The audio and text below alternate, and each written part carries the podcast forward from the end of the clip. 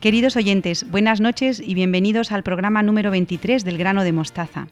Muchas gracias por elegirnos para pasar esta noche de viernes en Radio María. Hoy es 11 de agosto de 2017 y estamos encantados de compartir esta hora con todos ustedes. Si se quedan con nosotros, hablaremos de la riqueza de los santuarios marianos en España, recomendaremos buenos libros para leer en verano y hablaremos de la importancia de las virtudes en la vida cristiana y en la vida familiar. Gracias a Teresa Jiménez pueden seguirnos en nuestras cuentas de Twitter y Facebook o a través del correo electrónico elgranodemostaza@radioymaria.es. Hoy se encarga de la parte técnica Teresa Jiménez y damos las gracias a todos los voluntarios de Radio María que hacen posible esta emisión.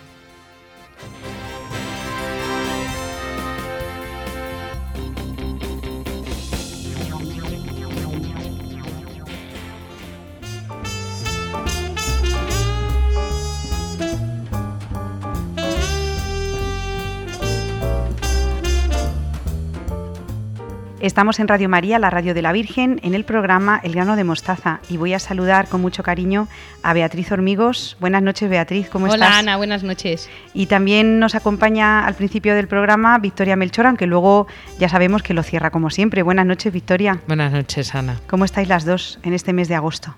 Bien, muy bien, pasando calor, pero bien. Bueno, pues nada, eh, el mes de agosto es, eh, estamos en verano, Beatriz, y bueno, tenemos todavía tiempo para poder recomendar a nuestros oyentes de Radio María algún libro. Y hoy nos traes un libro, ¿verdad? Sí, Ana, esta, esta noche os traigo un libro que hace tiempo que no recomendaba ninguno. Se trata de El hombre en busca de sentido, de Víctor Frank. Seguro que muchos lo habéis leído y para los que no lo habéis hecho, pues os lo recomiendo de veras. Este libro, Beatriz, parece que a lo mejor no, eh, no es muy recomendable para el verano. ¿Nos puedes decir por qué? Sí, el, cuéntanos algo del autor y, y, por qué hay que leerlo. Porque a lo mejor no es, a ver cómo lo digo, si nos, nos lo vas a explicar ahora un poquito, pues no es la lectura como de piscina, o sí, no lo sé. Vamos allá. Pues mira, te comienzo contando un poquito sobre Víctor, sobre el, sobre el autor. Víctor Frank fue un psiquiatra austriaco que sobrevivió al holocausto judío. Estuvo recluido en diferentes campos de concentración, incluido el de, el de Auschwitz, y creó la logoterapia, que se centra en el significado de la existencia humana, así como la búsqueda del sentido de esta existencia por parte del hombre. Afirma que la fuerza motivante del hombre es la lucha por encontrarle sentido a la vida. Victoria, tú también te has leído este libro, ¿verdad? Sí, sí, sí. Cuéntame un poquito. Pues la verdad es que es un libro muy, muy interesante porque Víctor Frank cuenta su, el testimonio que, eh, de su vida, lo que él pasó en los campos de concentración y, y cómo como eh, lo que le hizo salir adelante fue lo que acaba de comentar Bea, esa lucha por, la vida y sobre todo por encontrar un sentido. La verdad que si analizamos esa parte de la historia, mm, lo miremos por donde lo miremos, los campos de concentración no tienen lógica ni, ni sentido ninguno. Entonces mm, había gente que, mucha gente se desesperaba, incluso gente que que intentaba suicidarse, aunque los pobres no tenían ni fuerzas para, para ellos, porque decían, bueno, ¿qué sentido tiene nuestra vida estar aquí encerrados, muriéndonos de hambre, si al final vamos, vamos a morir? Y Víctor Frank es lo que, lo que propone en este libro que, que como vea recomiendo, recomiendo mucho, muy interesante, vea sí. Beatriz, entonces, ¿por qué, por qué recomendamos a los oyentes eh, que lean este libro? Pues mira, Ana, lo primero lo recomiendo porque tiene una lectura muy fácil, se lee muy, muy, muy facilito y se comprende también a la perfección.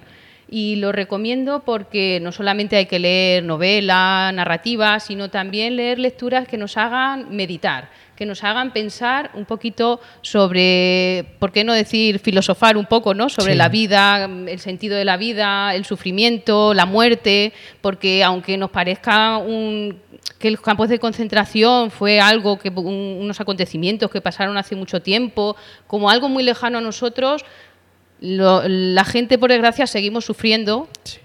Y cada sufrimiento de cada persona eh, además, Víctor, el autor, nos lo, nos lo, representa de una manera muy gráfica. Dice, el sufrimiento es como el gas, se expande. Da igual que sea un sufrimiento muy grande o muy pequeño, llena todo el espacio. Entonces, la gente tiene, pues eso, encontrar un sentido para ese sufrimiento, porque por desgracia el sufrimiento es algo inherente al ser humano. Sí, yo creo que, que uno de los propósitos de, del autor cuando escribió este libro es precisamente ese, el ayudar a las personas a encontrar, a encontrar sentido al sufrimiento que tan arraigado está nuestras raíces y enseñanzas católicas, ese, esa búsqueda del sentido del sufrimiento humano, porque racionalmente el sufrimiento no tiene sentido un ser humano no quiere sufrir, nadie deseamos sufrir. Sin, eh, sin, embargo, como católicos encontramos ese sentido en el sufrimiento que al final va a ser nuestra redención, pero Víctor Frank también, también encuentra también encuentra ese, ese sentido y lo podemos eh, relacionar también con esa palabra tan, tan extraña que es la resiliencia, que es la capacidad que tiene el ser humano eh, de resistir, de aguantar ante el, sufrimiento, cómo se reacciona ante el sufrimiento. Beatriz, ¿hay algún pasaje del libro que te haya llamado la atención, alguna cita que nos quieras leer?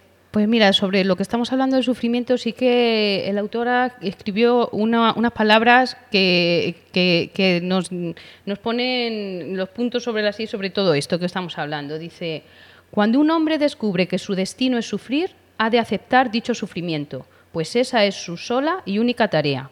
Ha de reconocer el hecho de que incluso sufriendo, Él es único y está solo en el universo. Nadie puede redimirle de su sufrimiento ni sufrir en su lugar. Su única oportunidad reside en la actitud que adopte al soportar su carga. Nosotros, desde nuestro punto de vista, sabemos que hay una persona que sufrió por nosotros. Es verdad que Víctor Frankl lo puede leer todo el mundo y todo el mundo, cristiano o no, va a encontrar un, sentido eh, o por lo menos la visión de una persona que no teoriza, sino que lo vivió en sus propias carnes. Pero nosotros, Victoria, tenemos otra dimensión. Sí, sí, sí, es que si nos quedamos, como decía antes, eh, en lo humano, ante el sufrimiento, Mm, bueno, parafraseando el título del libro, no le vamos a encontrar sentido. Nosotros el sentido se lo damos en Jesucristo crucificado, en Jesucristo maltratado, porque todo nos tiene que llevar ahí a, la cruz.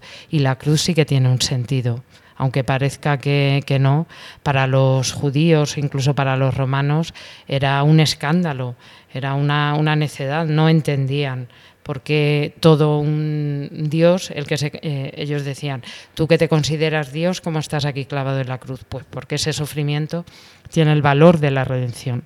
Estamos hablando de un sufrimiento extremo, como decía Victoria, absolutamente sin sentido en los campos de concentración. ¿Y hay algún pasaje, Beatriz, que, te haya llamado la atención? Yo recuerdo cuando lo leí que... Eh, este libro tiene un final feliz, porque obviamente Víctor Frankel eh, sobrevivió al campo de concentración y él contaba que cuando ya llegó a su, a su casa, a su familia, eh, él veía eh, cuando repartían la sopa que intentaba que el cazo llegara hasta el final para ver si conseguía algún garbanzo, ¿no? cómo también nuestros abuelos, las generaciones anteriores a nosotros que lo han pasado realmente mal, han valorado ciertas cosas que nosotros hoy en día incluso no valoramos. ¿Hay alguna cosa del libro que te haya llamado la atención? A mí hay muchas, Beatriz, pero quiero que me las cuentes tú. Pues mira, eh, os voy a leer como antes un, un pasaje y os cuento. Dice, los que estuvimos en el campo de concentración recordamos a los hombres que iban de barracón en barracón consolando a los demás, dándoles el último trozo de pan que les quedaba. Puede que fueran pocos en número, pero ofrecían pruebas suficientes de que al hombre se le puede arrebatar todo salvo una cosa, la última de las libertades humanas, la elección de la actitud personal ante un conjunto de circunstancias, para decidir su propio camino.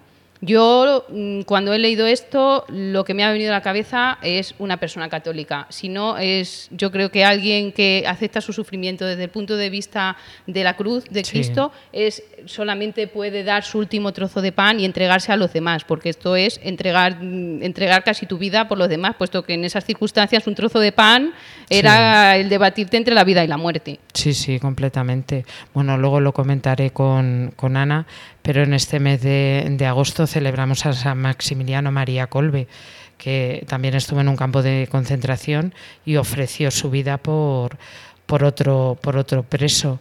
Es cierto lo que, lo que dices tú. Fíjate, a mí se me ha venido a la, a la cabeza cuando estabas leyendo este, este pasaje, este extracto del, del libro, Ortega Lara que estuvo secuestrado por la ETA y cuando salió al cabo de los meses dio testimonio y decía que una de las cosas que le había mantenido era el rezo del rosario.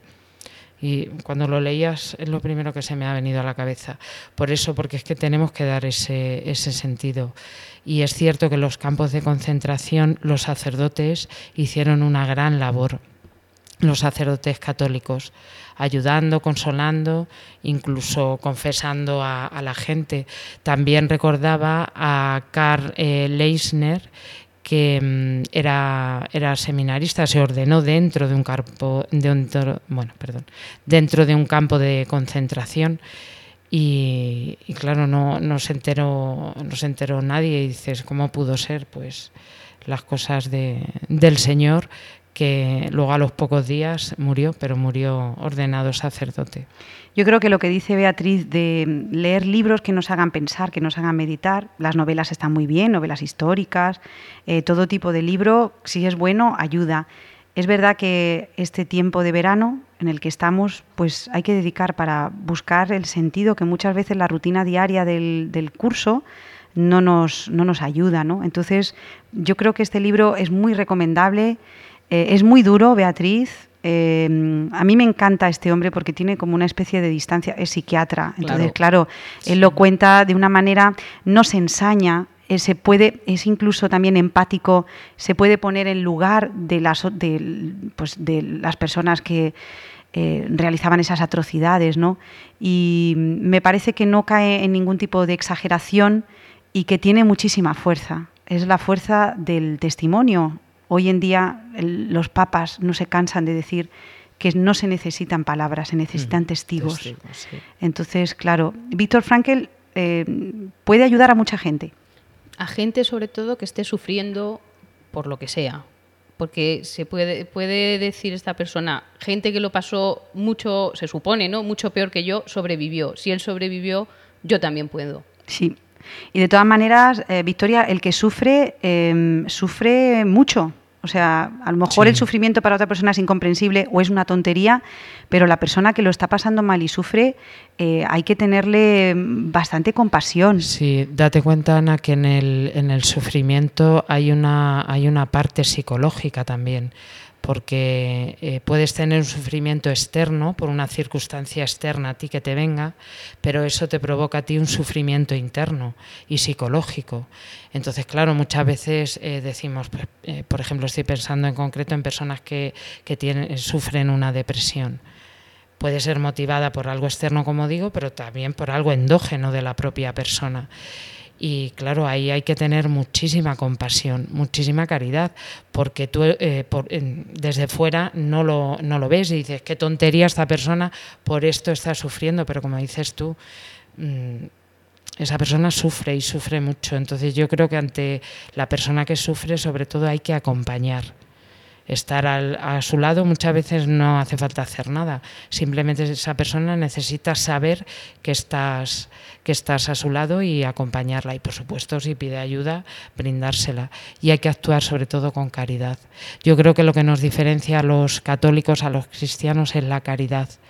Porque es cierto que el testimonio de Víctor Frankl eh, es impresionante y es muy conmovedor, pero para mí le falta algo. Bueno, pero es verdad que inicia el camino sí, sí, sí, para ese inicia sentido. el camino, por eso digo que que él, él bueno va, va introduciendo, va abriendo ese, ese camino que no es poco, ¿eh? porque el, el viaje que hace, que hace, este señor, por llamarlo de, de, alguna forma, toda su vivencia personal, yo creo que nosotros como católicos te, lo tenemos que, que, rematar, pues como hemos estado diciendo durante el programa, en la cruz y en Jesucristo, es que si no, el hombre en busca de sentido, ese sentido siempre tiene que ser Jesucristo, siempre. Bueno, pues vaya, vaya libro que nos has traído hoy, Beatriz. Es un libro para meditar, pero no pasa nada. Es interesante y hay que tener, no hay que ser, como les digo, cobardes, hay que ser valientes. Así que nada, muchas gracias, Beatriz. El hombre en busca de sentido de Víctor Frankel. Ánimo. Muchas gracias, Beatriz. Muchas gracias, Ana. Bueno, Victoria, te veo luego. Muchas gracias, Ana. Adiós, adiós. Hasta luego. Porque tengo miedo. Si nada es imposible para ti, porque tengo miedo. Si nada es imposible para ti, porque tengo miedo. Si nada es imposible para ti.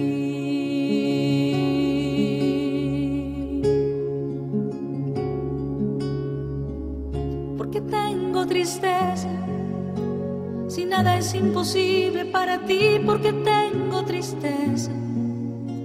Si nada es imposible para ti, porque tengo tristeza. Si nada es imposible para ti, porque tengo tristeza. Si nada es imposible para ti, nada es imposible para ti. Nada es imposible para ti.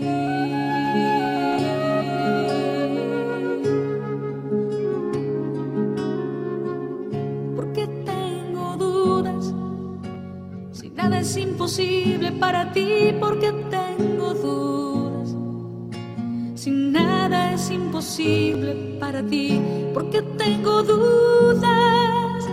Si nada es imposible para ti, porque tengo dudas. Si nada es imposible para ti.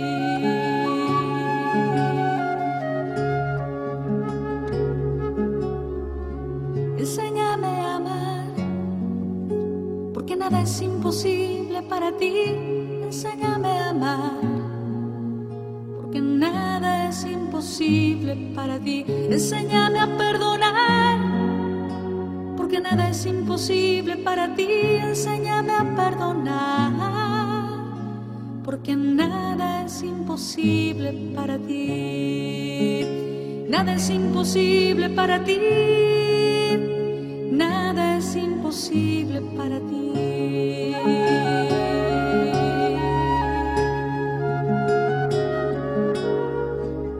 Tú te hiciste hombre, porque nada es imposible para ti. Tú te hiciste hombre, porque nada es imposible para ti. Tú te hiciste hombre, porque nada es imposible para ti. Tú te hiciste hombre, porque nada es imposible para ti.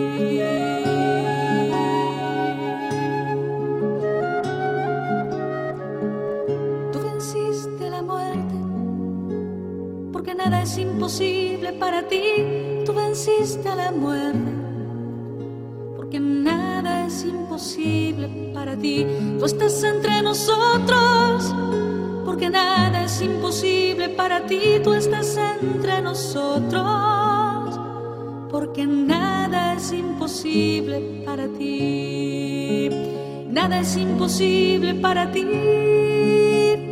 Nada es imposible para ti. porque tengo miedo? Si nada es imposible para ti,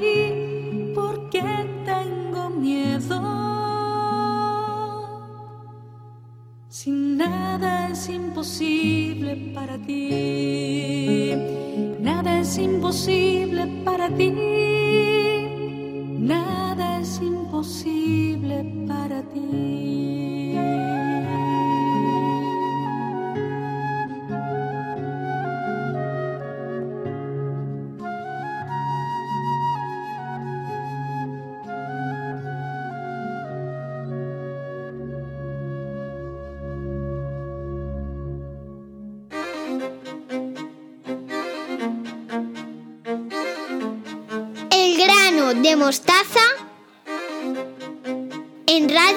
María.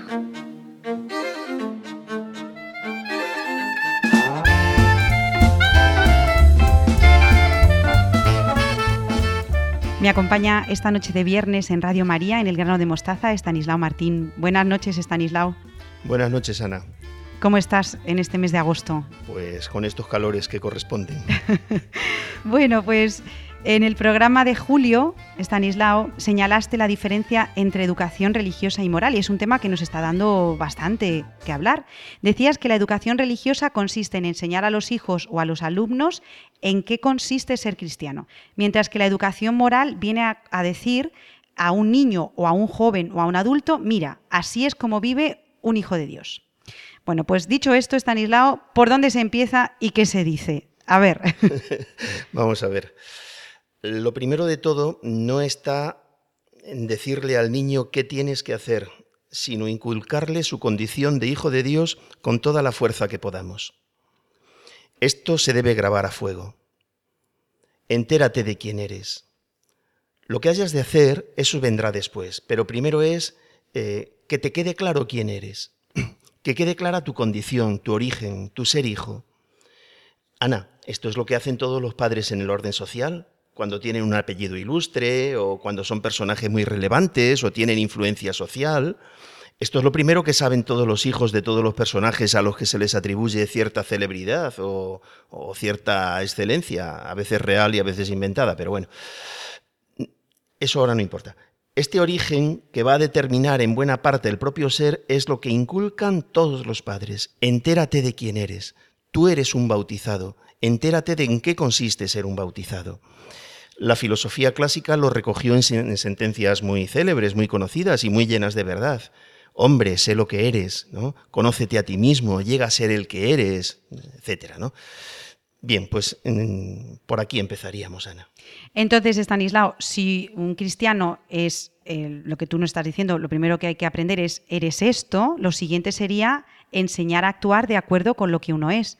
¿Qué deben hacer los padres y los maestros y en general todos los educadores? Justo, ah, claro, justo por lo que decíamos el mes pasado, ¿no? Porque el obrar sigue al ser. Según sea el ser, así le corresponde una determinada manera de obrar.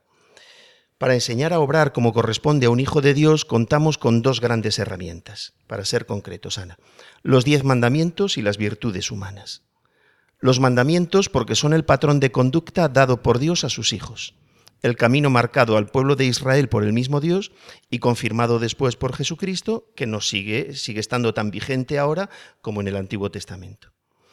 Y las virtudes humanas, porque el bautizado, no por bautizado, deja de ser hombre.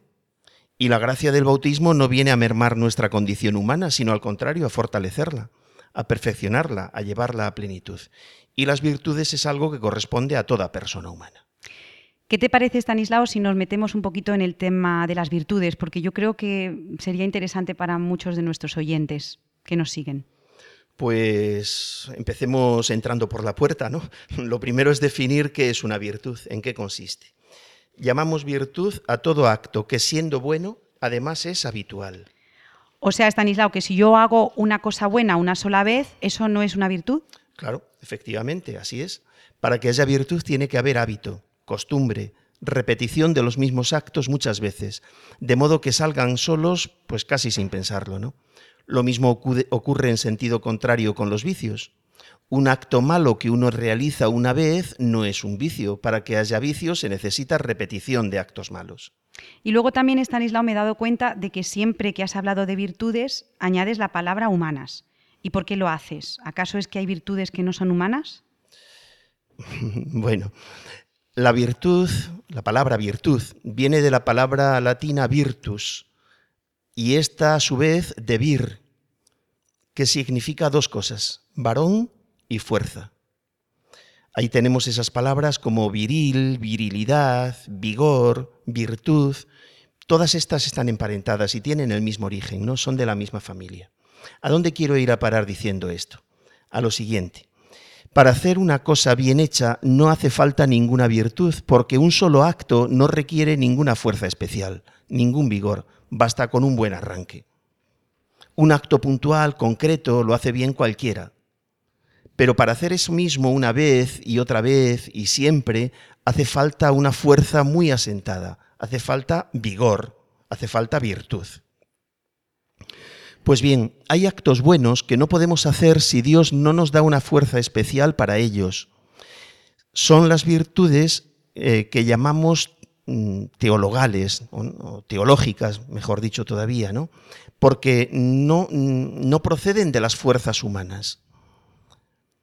Para vivirlas se necesita la gracia de Dios, la fuerza de Dios, porque la naturaleza no da para tanto.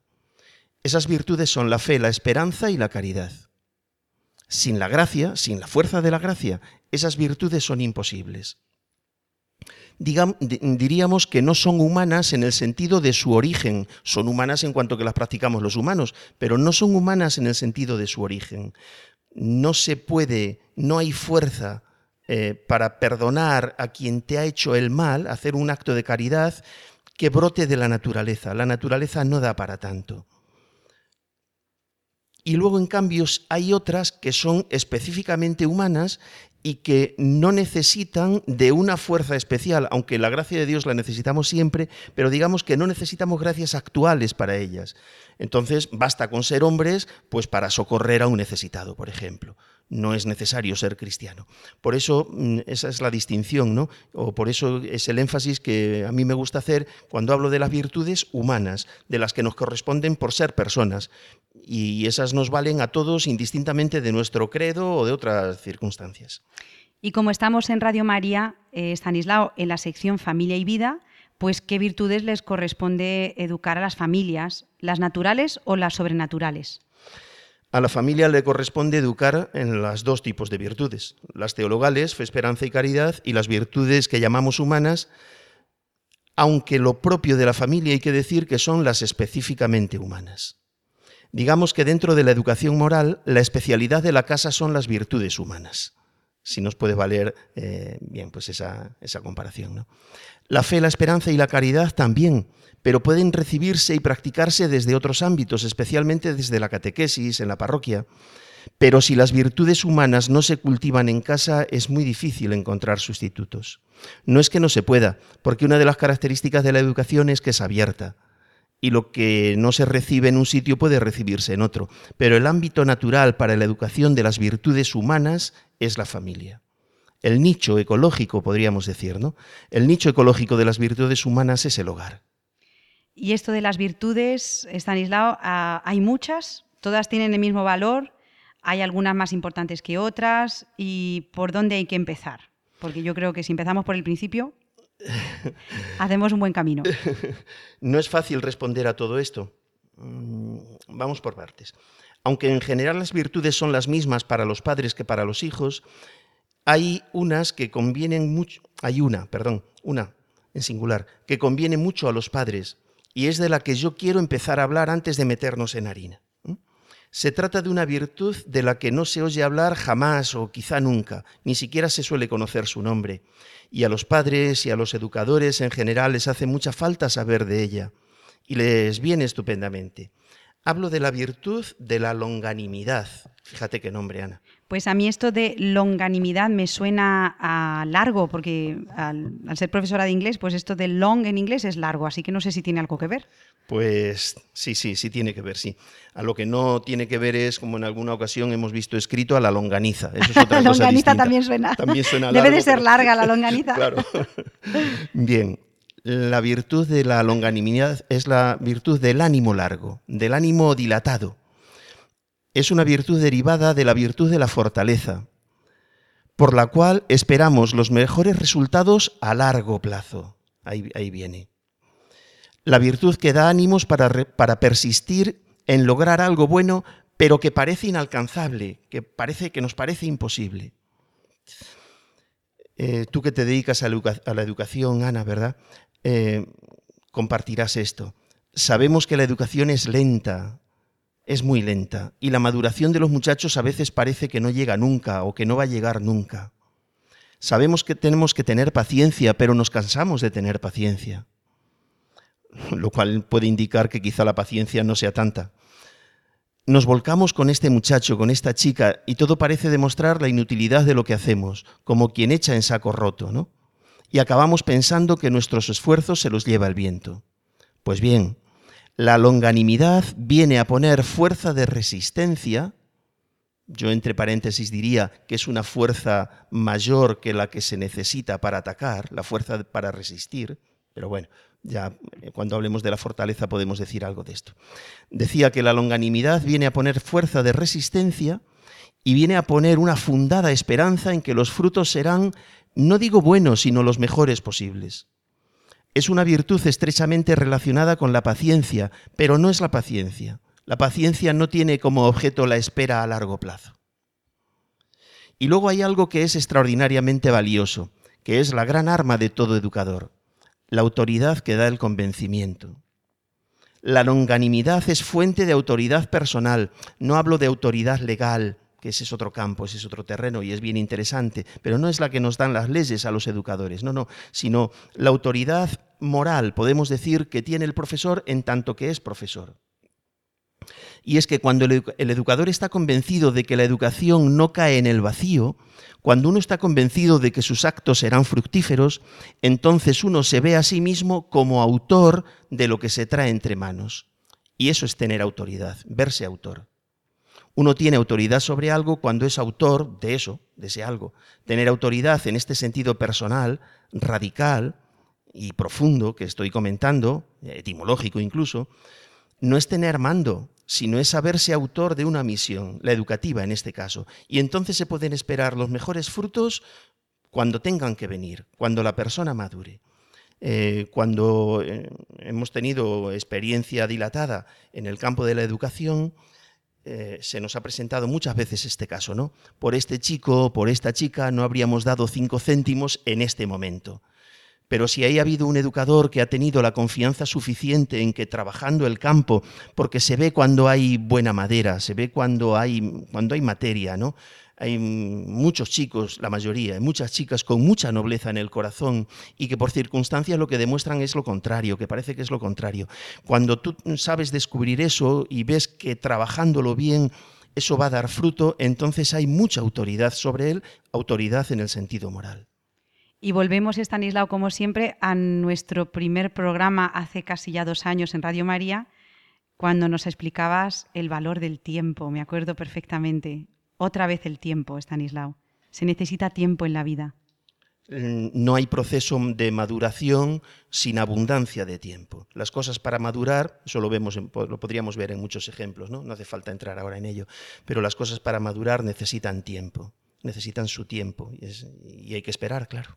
Y ahora que estamos ya a mitad de agosto, Estanislao, y tenemos un poquito más de tiempo, eh, los que estamos de vacaciones, aquellas personas que tengan ese privilegio de poder disfrutar de un periodo estival, de un poquito más de tiempo, pues algún libro para estos 15 días antes de septiembre y comenzar otra vez el curso y los ajetreos.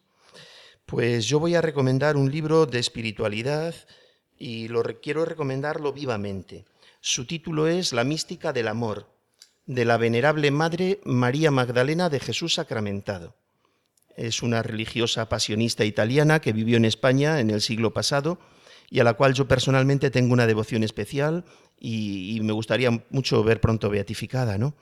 Eh, se le conoce como el apóstol del amor quizá en algún momento podamos hablar un poco más extensamente de ella. Del libro que, estoy diciendo, pues este, La mística del amor, está editado por la BAC, es de muy fácil adquisición y se lee muy bien. Muy bien, Stanislav, pues muchísimas gracias en esta tarde de agosto. Eh, casi casi víspera de la festividad de la Asunción de María, pues nada, un último deseo en Radio María para nuestros oyentes en esta gran fiesta de la Virgen y ya te despido con mucho cariño. Pues que nos encomienden a ella. Nosotros haremos lo propio, ¿no? Encomendarnos unos, unos a otros a la Virgen María, que es omnipotente suplicando. Ahí está. Me parece que eh, nos viene bien recordarlo. Muy bien, Estanisla, muchas gracias. Hasta el mes de septiembre, adiós. Gracias, Ana, gracias a todos nuestros oyentes y a, todos los que eh, nos ayudan a hacer este programa. Adiós, adiós. adiós.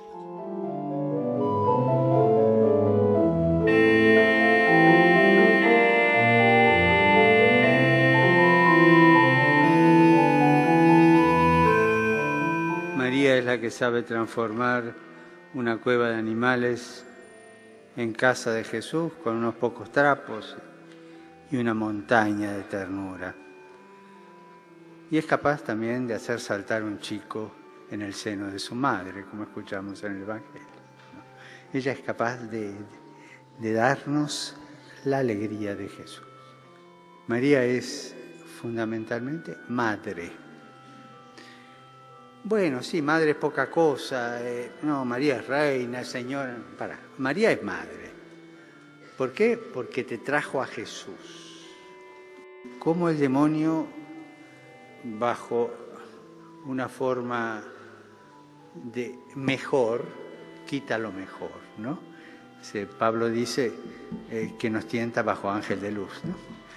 Y es una María sin maternidad. María es madre, primero. No se puede concebir ningún otro título de María que no sea la madre. Ella es madre, porque engendra a Jesús y nos ayuda con la fuerza del Espíritu Santo a que Jesús nazca y crezca en nosotros. Es la que continuamente nos está dando vida. Es madre de la iglesia. Es maternidad. No tenemos derecho, y si lo hacemos estamos equivocados, a tener psicología de huérfanos. O sea, el cristiano no tiene derecho a ser huérfano. Tiene madre, tenemos madre.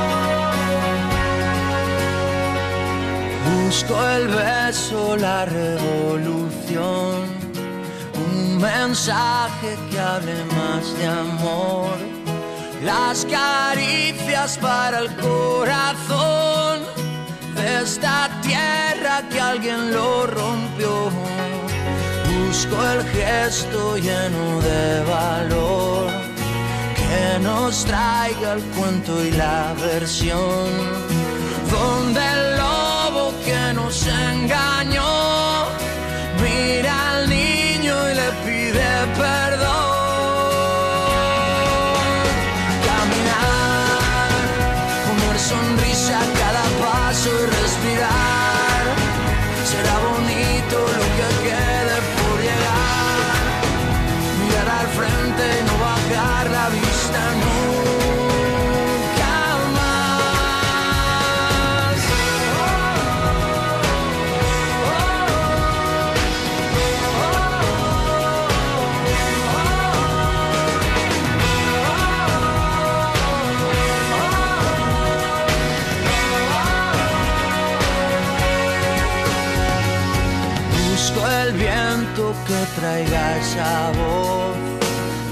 Que se lleve al pésimo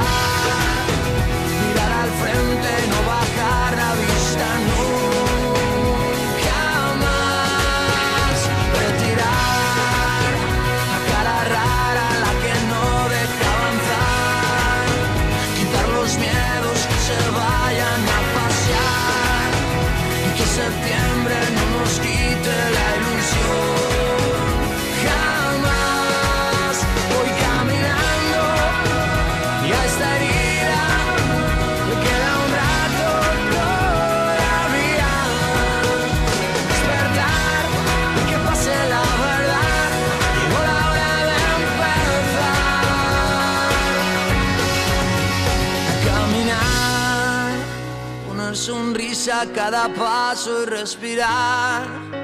Será bonito lo que quede por llegar. Mirar al frente y no bajar la vista nunca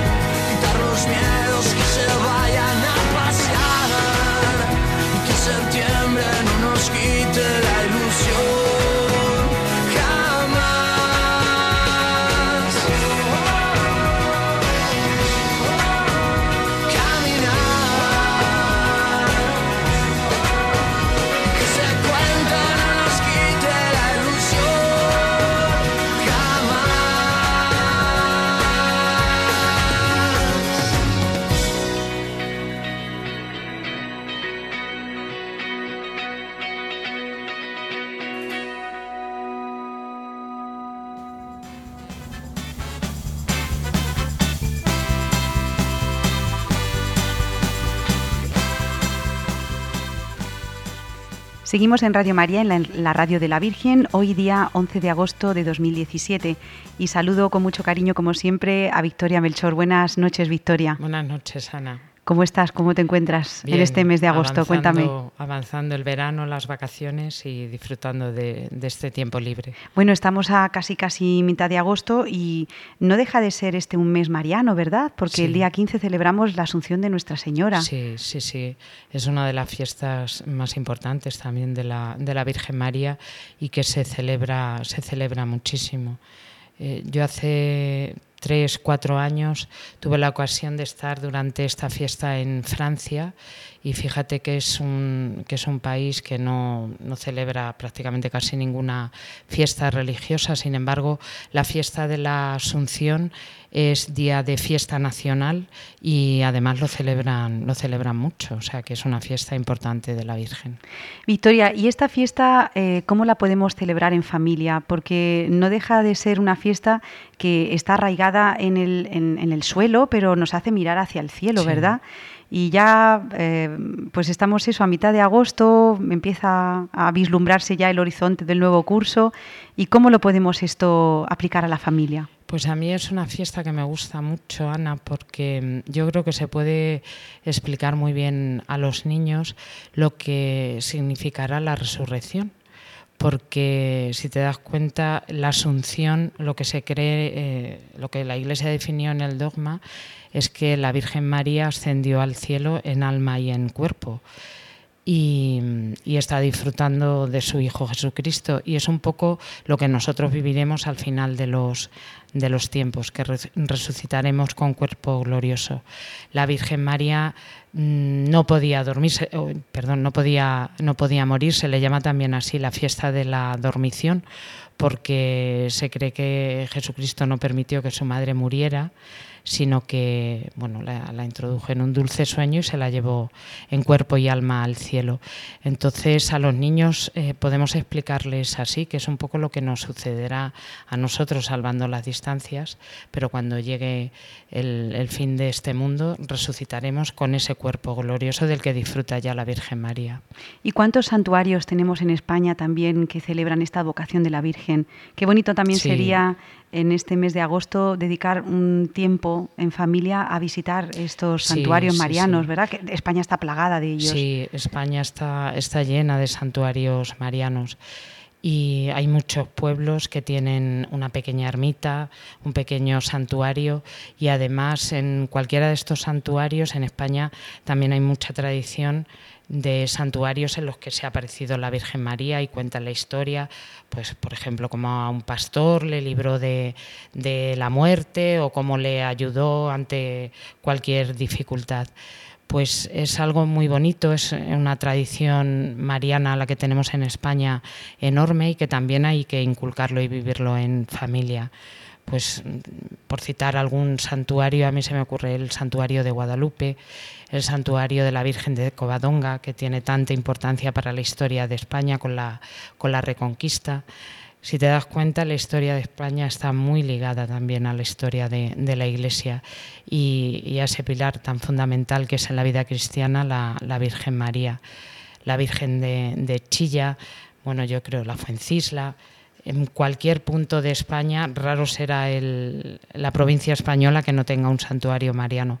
Por eso yo también invito a los oyentes de Radio María que, que busquen a ver qué santuario pueden tener cerca de su destino de vacaciones o de su pueblo, de su ciudad, y que conozcan la historia y visiten a, a, la Virgen. La Virgen como madre nos está esperando con los brazos abiertos, porque además relacionándolo con la fiesta de la Asunción, a mí me da mucha devoción el pensar que, la Virgen mmm, está con su cuerpo eh, real esperándonos y, y, suplicando esas gracias a, a, Jesucristo para derramarlas sobre nosotros.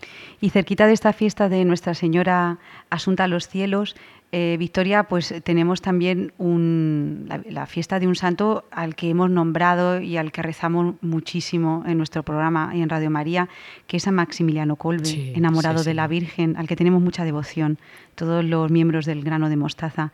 Pues nada, una, una palabra, un recuerdo, un- una idea que te venga a la imagen, porque era el caballero de la Era el Inmaculada. caballero de la Inmaculada, sí. San Maximiliano dio, dio su vida por otra persona, pero fue un, un enamorado de la Virgen María.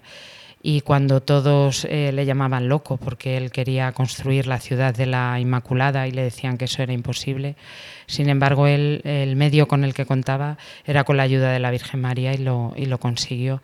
Pues que tomemos también como ejemplo de entrega y de, de valentía, sobre todo en estos tiempos tan difíciles que nos está tocando vivir en otros, en otros sentidos. Pero bueno, cada, cada tiempo tiene sus, sus momentos de dificultad, pero lo importante es permanecer fiel como San Maximiliano y sobre todo encomendarnos siempre a la Virgen María.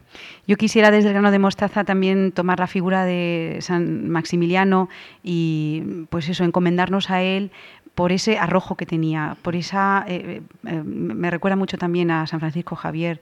eh, nunca era bastante para la Virgen. Entonces, madre mía, cuánto tenemos que aprender Sí, de, este sí. santo. Y que, y que el testimonio que dio en el campo de concentración no fue cuestión de un segundo, eso llevaba una vida por detrás de entrega, de sacrificio, de buscar siempre el bien de los demás. Y claro, en ese momento eres capaz, por- no solamente por tus fuerzas, por supuesto, sino por la, por la gracia divina. Sí, por la gracia divina. Es, como se suele decir, el santo no nace, sino que se hace, es el trabajo de, de cada día. Yo quisiera nombrar simplemente a otro de mis santos favoritos, que es San Agustín, que también se celebra a finales de, este mes. Y bueno, pues eh, San Agustín, sobre todo quedarnos con, ese amor que tenía Jesucristo, esa frase tan preciosa que, él decía, tarde te amé, belleza infinita, pues que no dejemos de contemplar el, el corazón de, de Cristo a través de los ojos de San Agustín. Y bueno, Victoria, no podemos hablar de San Agustín sin hablar de su Santa Sí, Madre, sí, sí. mi pobre Santa Mónica. Santa Mónica, sí. Un homenaje de- a las madres. A las madres, sí. Fíjate qué, qué importante la, la figura de la madre y cómo la madre sostiene a la familia. Santa Mónica no dejó de, de rezar por su hijo y al final pues consiguió esa conversión que tanto, que tanto anhelaba. Desde aquí animar a las madres que no dejen de luchar, sobre todo que yo estoy segura que todas las madres lo hacen, pero que no pierdan nunca la esperanza aunque vean que, que su hijo se está perdido o que no encuentra el camino, porque hay que pedir con fe.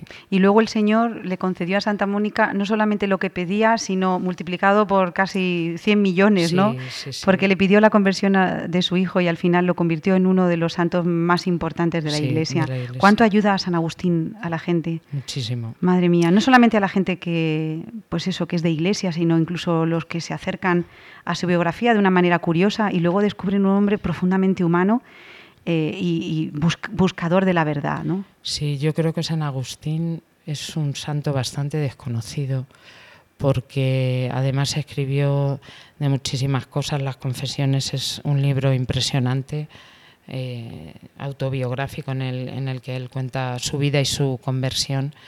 Pero bueno, lo que dices tú es muy humano, muy cercano, porque venía de, una vida totalmente distinta a la, que, a la que luego tuvo después de su conversión. Entonces, y fíjate, pensando, aparte de Santa Mónica, hablando de San Agustín, en San, Ambrio- en San Ambrosio, que fue su, su mentor, su, su obispo, el que también le encauzó, la importancia de tener esa comunión espiritual unos con otros, la comunión de los santos que es tan importante dentro de la Iglesia.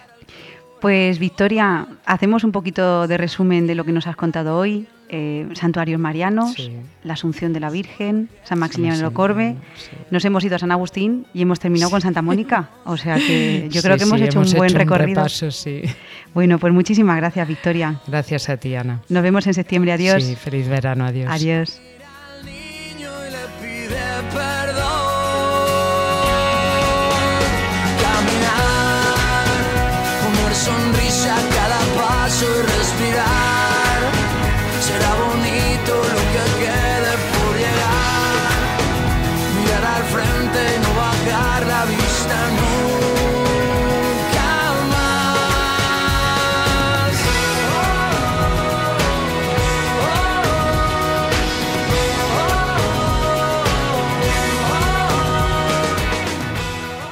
Terminamos nuestro programa número 23 del grano de mostaza en Radio María, hoy viernes 11 de agosto de 2017. Les recuerdo que pueden acceder a las noticias de la Radio de la Virgen en la página web www.radiomaria.es.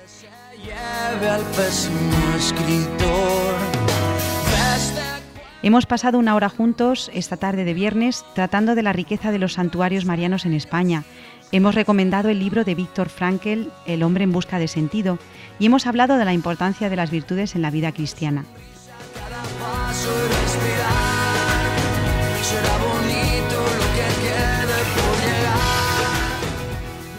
Si lo desean, pueden ponerse en contacto con nosotros en la dirección del programa elgranodemostaza@radiomaria.es. Muchísimas gracias por habernos elegido y esperamos volver a contar con todos ustedes dentro de un mes, el próximo 8 de septiembre de 2017. Adiós.